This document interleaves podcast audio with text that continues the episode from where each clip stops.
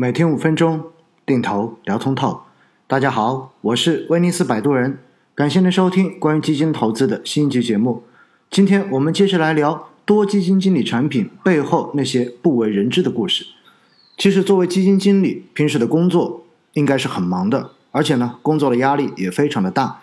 因为我们知道，公募基金经理不像私募基金经理，他的业绩是公开的，而且大多数的产品每天都需要对外来公布它的基金净值，并且呢。在内部评价基金经理的这一个表现的时候，更多的也是要参照同类的排名。因此呢，在很多公司中间，尤其是大公司，对于基金经理的排名要求都相当的严格。基金经理的收入也跟他们做出来的这个业绩排名息息相关。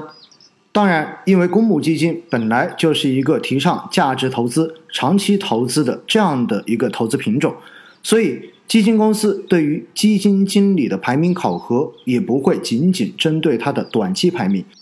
大部分基金公司可能都会去考核基金经理的三年整体业绩，而不仅仅只看中间的某一年业绩。但是，不管是看三年还是看一年，对于基金经理来说，他的业绩每天都会被公布在大众面前。所以，网络特别发达的时代。如果业绩做不好，相对而言，他们所承受的压力都会比较的大。虽然大部分基金经理都很少上网去看别人对于他自己所掌管的基金的评论，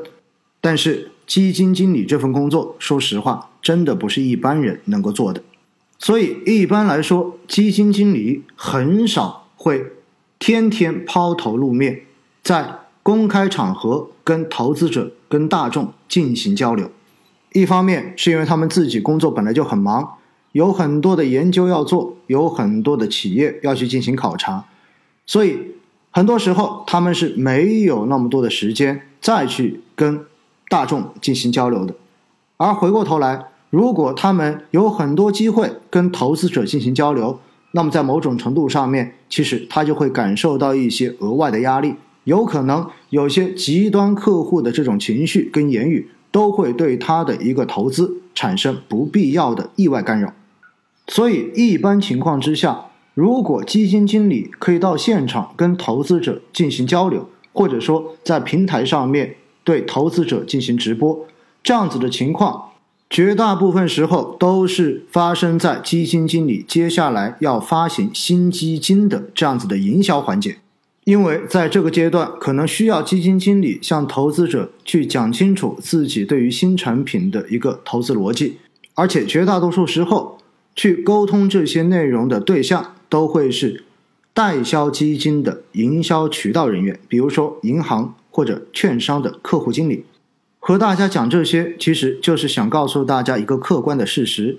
真正掌管投资的基金经理是不会经常。在媒体或者公共场合参加面向公众的宣传或者投资交流事宜的，但是呢，我们又知道，如果你有一个基金经理的背景跟资历，那么到市场上面去进行演讲、去进行相关的宣传事宜，在很多时候都会自带光环，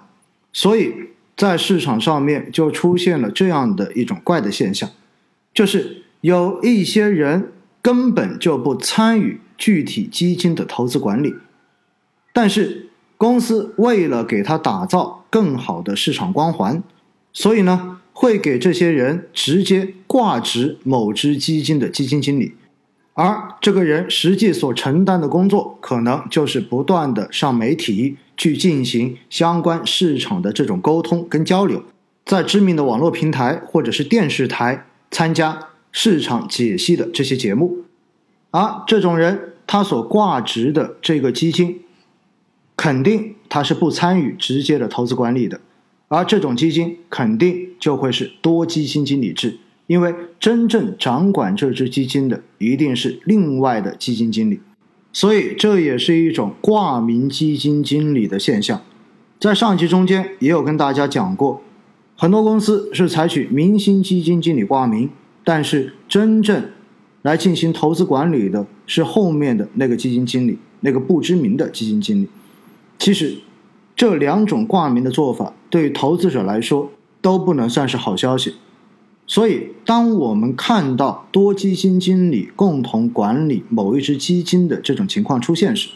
你能够分得清楚这多基金经理到底是怎样的一个内情吗？你会发现真的分不清楚的。尤其是如果某一只基金居然出现了三个以上基金经理共同进行管理的现象，那就真的叫做只有天知道到底是为什么了。因此呢，给大家的建议，我们在选择基金投资的时候，绝大多数时候如果可以选，尽量都选单一基金经理所执掌的基金。如果真的有两个以上的基金经理来共同管理，那么尽可能的去了解清楚，到底这两者之间是怎样的一种关系跟形态，否则还是回到那句话，不懂不做，不清楚就不要去投资，因为钱是自己的，我们要对自己的钱负责。